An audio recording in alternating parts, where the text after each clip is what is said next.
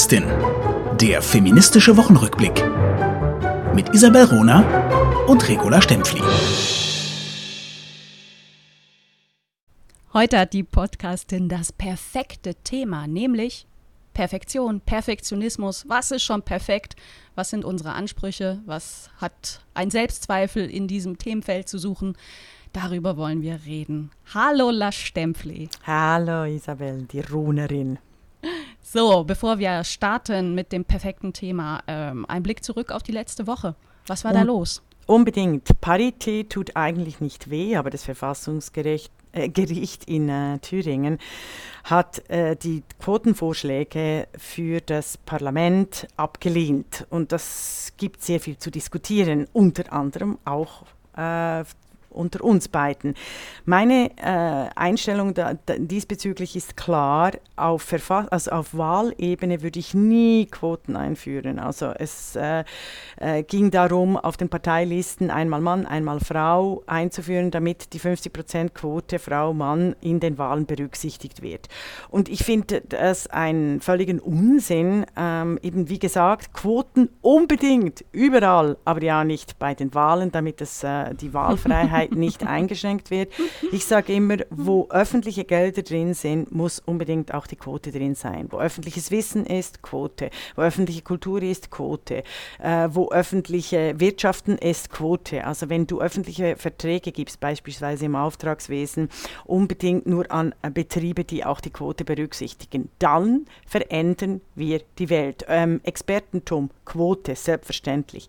Bei den Wahlen wäre ich äh, nicht nur vorsichtig, sondern da äh, schließe ich mich dem Urteil des Verfassungsgerichtes in Thüringen an. Ich weiß aber, dass du da eine ganz ich, andere ich Meinung vertrittst. Ich sehe das völlig anders. Und ist das nicht schön? Wir werden uns heute streiten. Streit, ja auch völlig unterschätzt unter tollen Frauen. Ähm, ich sehe das anders und ich äh, werde auch unterstützt von ähm, Juristinnen wie dem Juristinnenbund in Deutschland und ähm, von Professorin Frauke Brosius-Gersdorf, die ich heute mal gerne zitieren möchte. Die hat nämlich just gestern im Tagesspiegel einen großen Meinungsbeitrag veröffentlicht, genau zu diesem Thema. Also Fall Thüringen, wo das Landesverfassungsgesetz sagt, nee, eure, eure gesetzliche Regelung, die kippen wir, weil sie entspricht nicht der, der Verfassung. Und sie sagt, Lustigerweise guckt ihr aber nur auf die thüringische Verfassung, mhm. aber die Bundesverfassung, das also Grundgesetz, das, Grundgesetz, ja. mhm. das gilt auch in Thüringen. Und im Grundgesetz in Deutschland haben wir Artikel 3 ähm, Absatz 2. Und ich, das ist so schön und so wichtig, äh, dass ich mhm. das gerne mal vorlese und daran erinnere. Unbedingt. Äh, Männer und Frauen sind gleichberechtigt. Und jetzt kommt's. Der Staat fördert die tatsächliche Durchsetzung der Gleichberechtigung von Frauen und Männern und wirkt auf die Beseitigung bestehender Nachteile hin. Ähm, Professorin Brosius Gersdorf macht daraus einen direkten Auftrag und zwar nicht festzustellen, oh, Männer und Frauen haben in unserer Gesellschaft nicht dieselben Rechte, also verändern wir ein bisschen was an den Rahmenbedingungen, dass sich das irgendwann in Zukunft ändert, sondern sie sagt ganz klar, dieser Auftrag ist jetzt. Und richtet sich auch an die Politik und an ungleiche Chancen von Männern und Frauen in der Politik. Denn wir sehen, Frauen tauchen eben auf, La auf Wahllisten seltener auf. Oder wenn sie auftauchen, kriegen sie die weniger guten Positionen, es sei denn, Parteien arbeiten mit einer Quotierung. Frauen bekommen eben nicht die Wahlkreise, werden nicht werden seltener aufgestellt. Wir hatten das Thema auch schon mal äh, wenn es um Direktmandate geht. Und sie sagt, solange das so ist, braucht es eine Quote. Und zwar jetzt. Und drum sieht sie ähm, ein Fehlurteil in Thüringen und mhm. sagt auch dieses Urteil, es gibt ja auch in, in Brandenburg ähm, ein, ein, Paritätsgesetz und die Berliner arbeiten auch an einem Paritätsgesetz. Und ich finde es hochspannend, weil sie sagt, der Artikel ist übrigens im Internet, also äh, sehr empfehlenswert für alle mhm. nachzulesen. Wir, wir, machen den Link drauf dann. Super. Ja. Ähm, und sie sagt, dieses Urteil in, in Thüringen hat überhaupt keine Auswirkung auf die Diskussion in Brandenburg oder in Berlin, wenn ist jetzt das Bundesverfassungsgericht dran, das zu klären. Definitiv. Das, also da hat soll jetzt da hat sie recht, ja. Angerufen ja. werden. Übrigens, ich habe mir Ja, mal, aber ich ähm, möchte es, also ja. muss ich, ich muss da wirklich sagen, also, Staat, weil, also staatsrechtliches Denken ist äh, sehr äh, herausforderndes, herausforderndes Denken. Sie hat selbstverständlich theoretisch recht, dass hier der Staat eine Anspruchs das ist ein Anspruchsgleich, äh, ein Anspruchsartikel, entschuldigt äh, meine Stotterei. Also selbstverständlich muss der Staat nicht nur aufzeigen, wo Frauen benachteiligt sind, sondern aktiv Rahmenbedingungen schaffen, dass äh, Frauen eben nicht mehr benachteiligt werden. Das muss der Staat übrigens auch in der Bildung, wo wir die schlechteste soziale Mobilität in ganz Europa haben, hier in Deutschland und auch mhm. in der mhm. Schweiz. Äh, auch da tut der Staat viel zu wenig. Ich sage nochmal, man kann so verfassungsrechtlich argumentieren. Ich weiß aber als äh, Staatsrechtlerin und als Politikwissenschaftlerin, die sich mit Macht auseinandersetzt, dass die Parität, die ich erwähne, die auch aktiv mm. durchgesetzt werden musste im Kulturbereich, im, an den Universitäten und zwar ganz strikt mit einem Paritätsgesetz mit 50-50 Quoten, dass dies die Welt tatsächlich verändern würde, während die Quote in der Politik wirklich nichts ändert, weil das sehen wir ja auch an Ländern, die eine Mehrheit äh, Frauen haben oder Frauen als Staatspräsidentinnen, die aber den demokratischen Grundvoraussetzungen für Gleichberechtigung, Teilhabegerechtigkeit für, das, äh, für Menschen mit Menstruationshintergrund überhaupt nicht gewährleisten. Ja, aber, aber diese du, Diskussion die, werden wir natürlich nee, noch nee, mehr nee, lass sie uns, führen. Lass sie uns jetzt führen. Also Fra Frauen sollen nicht mehr Möglichkeiten haben oder gleiche Chancen, weil sie die besseren Menschen sind. Ne? Da verwehre ich mich dagegen. Ja, ja. Frauen, Frauen und Männer sollen die gleichen Möglichkeiten haben, weil beides Menschen sind. Ja, aber da treffen wir natürlich auf, auf äh, Systeme, Systeme, die nach wie vor die Männer bevorzugen. Also es ist ein männliches, kapitalistisches, ungerechtes, autokratisches System. Und wenn es nur darum geht, den Frauen die Möglichkeiten äh, zu eröffnen, damit sie so werden können wie die Männer, dann haben wir tatsächlich ein Gleichstellungsproblem. Isabel, das ist genau, äh, das ist wirklich eine, eine der spannendsten Diskussionen unter Feministinnen. Oder? Also es ja, gibt den ja, dualistischen Ansatz, äh, weil ich äh, aufgrund der ähm, Entwicklung zur wahren, der wahren Werdung zu Menschen, gerade auch mittels Digitalisierung, also diese Vermessung der Frau, diese Vermessung des Menschen, diese wahren Werdung von Menschen, wobei wir dann auch gerade beim Perfektionismus wären, also diese wahren Werdung der Menschen, ähm, äh, macht zwar oberflächlich gesehen das Geschlecht nicht mehr zur entscheidenden diskriminierenden Kategorie, aber in der Wirklichkeit äh, ist es ist, ist nicht nur menschenverachtend, sondern auch Frauen äh, verachtet. Also es schlachtet den weiblichen Körper noch mehr aus. Also ich, ich weigere mich tatsächlich ähm, zu meinen, dass der Zugang von Frauen zu öffentlichen Institutionen nur so formuliert wird wie für Männer, weil es dann einfach heißt, dass die Frauen nur als Männer und mit Männerfiguren, äh, Männer auftreten,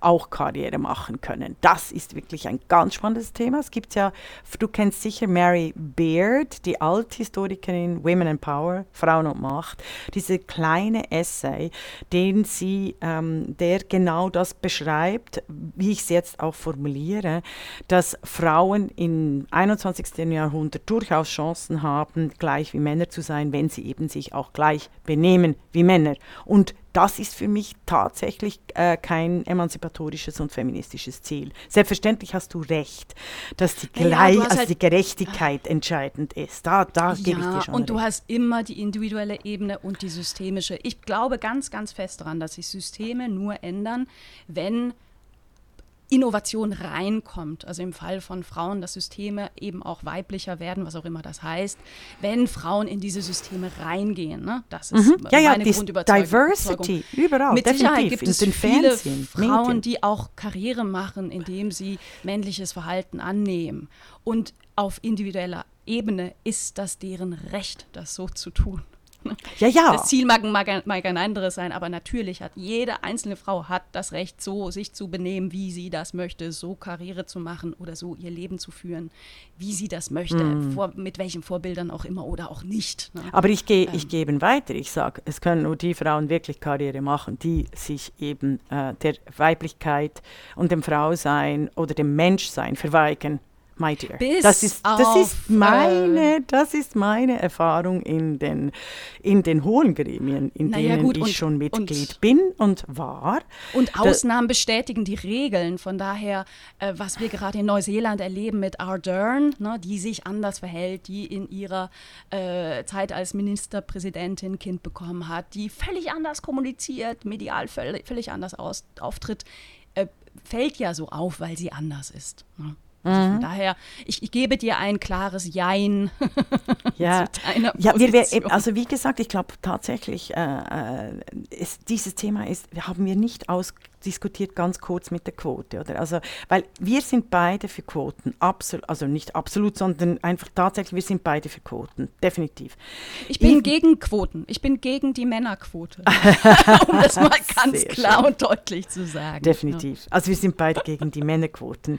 Ja. Äh, Im politischen Bereich, im, im, diese Trennung von öffentlich und privat, die ich äh, übernommen habe von, von äh, Hannah Arendt, auf die achte ich aber äh, gerade auch im Gleichstellungsthema. Aber ich glaube, wir können uns definitiv äh, darin einigen, dass die Quote, äh, also Diversity, auf allen Ebenen äh, wirklich entscheidend ist und das kriegst du nur hin mit Quoten. Ich wäre gegen eine Quote auf Wahllisten, aber äh, da können wir uns dann noch staatsrechtlich schon noch ähm, annähern, indem es auch mehrere Gutachten dazu gibt, ob es tatsächlich die Wahlfreiheit von ähm, Menschen einschränken würde. Weißt du eigentlich, dass ähm, der, der Gleichheitsparagraph äh, in der Schweiz anders formuliert ist als der in Deutschland. Ah ja. Das mhm. ganz, also äh, wir, wir mhm. haben ja hier auch einen gewissen, also einen selbstgewählten Bildungsauftrag, ne? Und wir wollen immer auch ein bisschen Fokus Schweiz und Deutschland mhm. äh, machen in der in die Podcastin. Ähm, ich habe mir auch mal die Bundesverfassung in der Schweiz angeguckt und da gibt es den Artikel 8 und dort wiederum den Absatz 3 und der lautet: Mann und Frau sind gleichberechtigt. Das Gesetz sorgt für ihre rechtliche und tatsächliche Gleichstellung, vor allem in Familie, Ausbildung und Arbeit. Mann und Frau haben Anspruch auf gleichen Lohn bei gleichwertiger Arbeit. Mhm. Interessant finde ich hier, dass es hier eine, eine Einschränkung gibt. Ne? Das Gesetz sorgt für ihre rechtliche und tatsächliche Gleichstellung, vor allem mhm. in Familie, Ausbildung und Arbeit. Da sind ja viele Bereiche ähm, des Zusammenlebens ausgeklammert, unter anderem Politik. Finde ja, aber das, ja, ja, ja, eben, weil die Wahlfreiheit äh, äh, wirklich das höchste Gut gilt. Also auch die In äh, Initiative, also die Freiheit des, äh, des Bürgers und der Bürgerin ähm, zu wählen ist äh, und abzustimmen, steht über allem. In, in der Schweiz und eigentlich auch im demokratischen Konzept. Ich finde es sehr gut, den schweizerischen äh, Gleichstellungsartikel gerade in dieser Spezifizierung von äh, Arbeit, Familie, weil das ja Bereiche sind, in denen Frauen extrem diskriminiert werden bis heute. Also die, die gleiche Lohn, der ungleiche Lohn ist äh, nicht nur ein Skandalon, sondern müsste sei, sollte seit 20 Jahren beseitigt werden und es hakt, oder? Wie wahnsinnig. Mhm. Ja, und oftmals wird ja dann darauf verwiesen, ja, es gibt ja den, den realen Gender Pay Gap, ne, von der in Deutschland und der Schweiz über 20 Prozent liegt, und den sogenannten bereinigten. Also der, der unbereinigte zeigt eben alle Männer, alle Frauen und da Frauen äh, mehr Teilzeit arbeiten oder gerade in der Schweiz ne, häufiger mhm, gar nicht arbeiten. Ne? Mhm. Ja, aber in der Schweiz ist es ja noch, noch extremer. Ist der eben sehr, sehr groß und bereinigt heißt wirklich gleiche äh, Qualifikation, gleiche Stufe, gleiche, gleiche Branche auch. Und selbst da liegt er jetzt in, in Deutschland bei 6 Prozent, was immer noch immens ist. Ne? Also wenn wir ja, uns es klingt nach nichts, aber das, wenn du die Biografien vergleichst von Männern und Frauen, also gerade wenn sie beide 60 Jahre alt sind, dann siehst du einfach, dass die Männer mindestens einen Drittel, wenn nicht sogar die Hälfte in ihrem Leben mehr Kapital anhäufen konnten und mehr Sicherheit fürs Alter anhäufen konnten als die Frauen. Also in Deutschland ist die Frauenarmut der über 50-Jährigen ähm, äh, viel zu wenig erforscht, aber sie ist selbst bei der wenigen Erforschung äh, so offensichtlich und augenscheinlich, äh, dass es langsam auch zur äh, Debatte wird. Oder die alleinerziehenden Mütter, äh, die auch ein, ein, ein Skandalon ohnesgleichen darstellen. Also äh, es gab gerade im letzten Süddeutschen Magazin einen wahnsinnig berührenden, erschütternden Bericht über diese Statistik, der äh, nicht, also dass Frauen einfach am besten stehen junge Frauen da, die einen reichen alten Mann heiraten. Das ist die größte Karrieremöglichkeit von Frauen in Deutschland wie Cher so schön sagte, ich bin ein alter, reicher Mann. genau, genau. Das, das so. ist so, das kenne ich nicht, das Zitat, das nehme ich gerade nehm für, nehm ich für mich. Nein, nein, also weil die, ich, die ich Anekdote ist, dass ihre Mutter sagt, äh, zur, zur relativ jungen Cher, also die ja. auch schon äh, bekannt war, äh, du, du, musst jetzt gucken, dass du heiratest und heiratet auch einen, einen reichen Mann. Und sie sagt mhm. zu ihrer Mutter, ich bin ein reicher Mann. Großartig, ich von jetzt an immer sagen. Ich bin ein reicher, alter, weißer Mann. Ja, genau, genau, genau.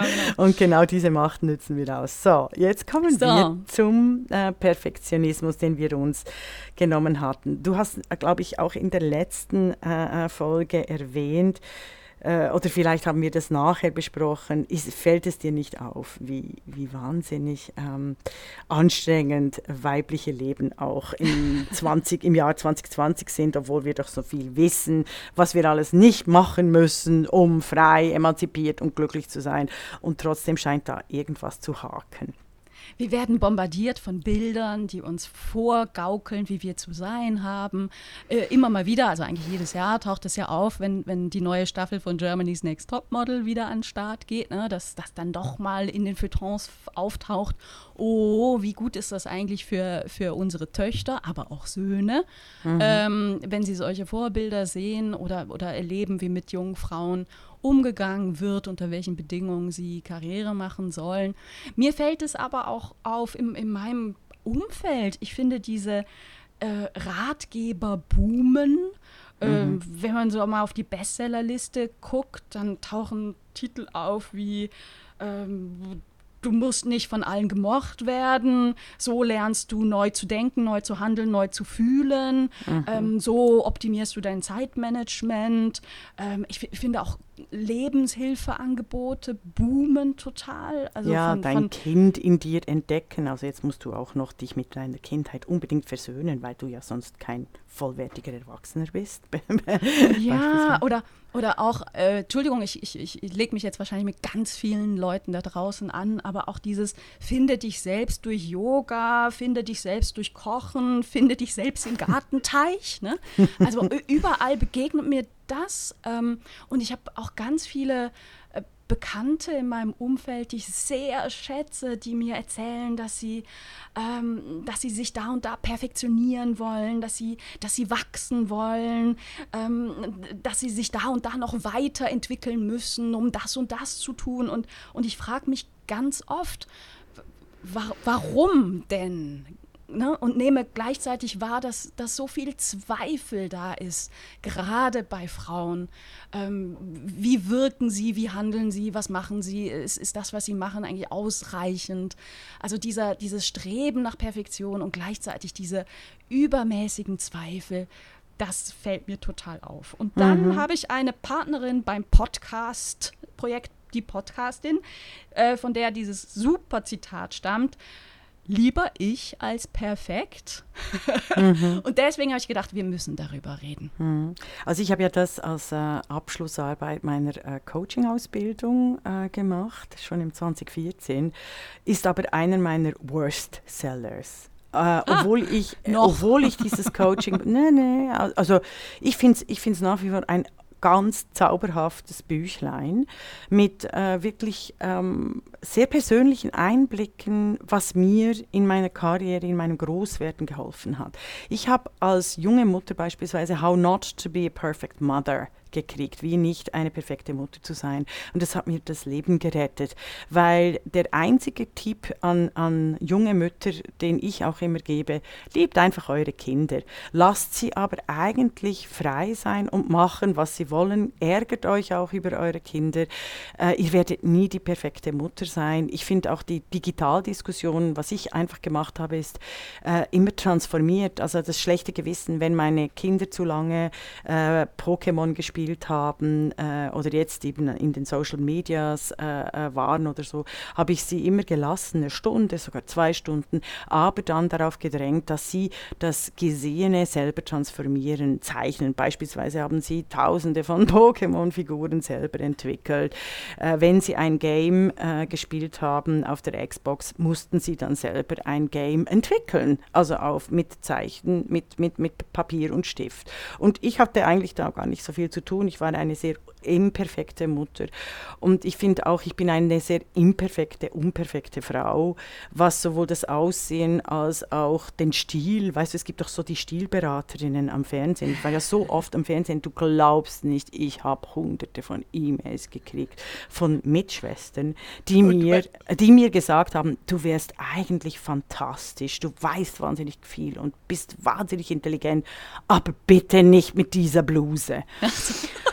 Und, äh, oder diese Frisur. Und deshalb, also da habe ich äh, wirklich in den letzten 20 Jahren äh, mich von dieser wahren Ideologie ähm, nicht die Waren mit H, sondern eben die Waren, diese Objektivierung, diese Verdinglichung von Menschen, also die ich eben philosophisch analysiere, habe ich mich wahnsinnig emanzipieren können. Hast eben. du diesen äh, Frauen geantwortet, die dir geschrieben haben? Ja, also ich äh, nicht immer, äh, weil es mich dann oft so geärgert hat, dass ich dann ganz böse zurückgeschrieben hätte. Oft habe ich einfach nur gedankt äh, für die Anteilnahme. Es hat mich aber äh, dazu gebracht, dass ich ich ganz klar in meinem Büro den Satz stehen habe von Schopenhauer, also nicht vom Schopenhauer selber, sondern von mir à la Schopenhauer übersetzt, ich lebe nicht in den Meinungen anderer, sondern nur in meiner eigenen Haut. Mhm, mhm. Und das hat mir geholfen, weil heute heißt ja auch, äh, früher war die philosophische Frage, wer bin ich? Und heute heißt es, wie viele Follower habe ich? Oder? Ja, ja und nein. Also ich, ich glaube persönlich wirklich, dass dieser Drang zum Perfektionismus, sich selber zu verändern, sich selber zu optimieren, ähm, uns Menschen davon abhält, in die Pötte zu kommen. ich glaube, wer, wer wirklich perfektionistisch ist, kriegt nichts zustande. Mhm. Glaube ich wirklich. Also da, das ist privat, genau die, das wäre, das wäre, also das wäre, genau diese Selbsthilfebücher zielen ja auch immer nur auf die Selbstoptimierung des Selbst, also auf die Optimierung des Selbst und nicht der Gemeinschaft. Dabei sind wir radikal soziale Wesen und es hält uns davon ab, je mehr wir uns mit uns selber beschäftigen, äh, genau wie du sagst, hält uns davon ab, wirklich zu tun, also in die mhm. Öffentlichkeit zu treten, das wahre mhm. Menschsein zu sein, das nämlich nur Menschsein ist, wenn es öffentlich ist. Also ein Mensch, der nur ein Privatleben führt, mit der Perfektionierung des Körpers, des Geistes, durch die Meditation, der Literatur, wer das nur macht, hat das Menschsein eigentlich verwirkt. Wir sind keine Privatwesen, wir sind soziale Wesen und da müssen wir auch etwas reinbringen und nicht nur einen, ein Sixpack.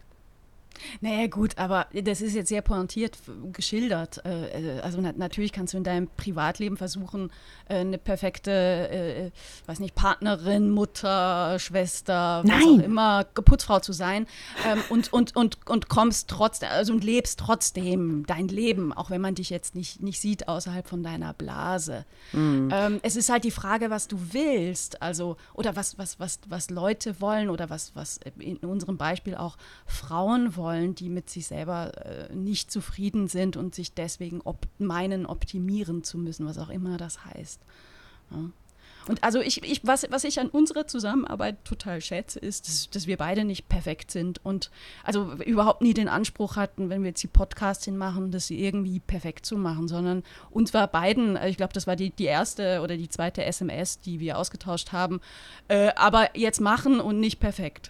Definitiv, definitiv. Das ist, das ist großartig. Ich muss dich aber äh, korrigieren, punkto Ja. perfekt sein. Also in meiner philosophisch-politischen Arbeit äh, habe ich natürlich einen extrem hohen Perfektionsanspruch.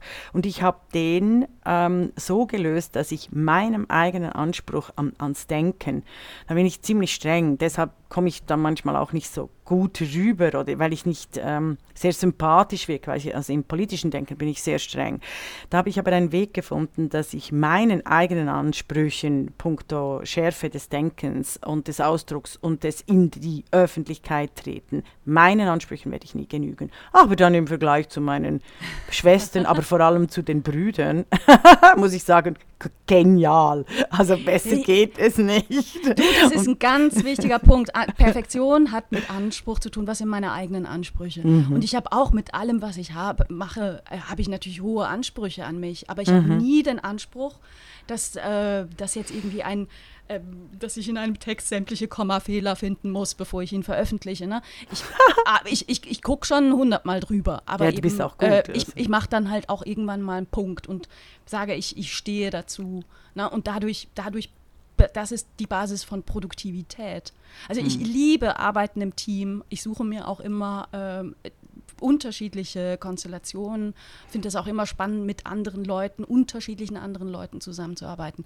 Ich habe eine äh, Kooperation, eine Zusammenarbeit seit vielen Jahren, die super fruchtbar ist und deswegen funktioniert, weil wir so unterschiedlich sind.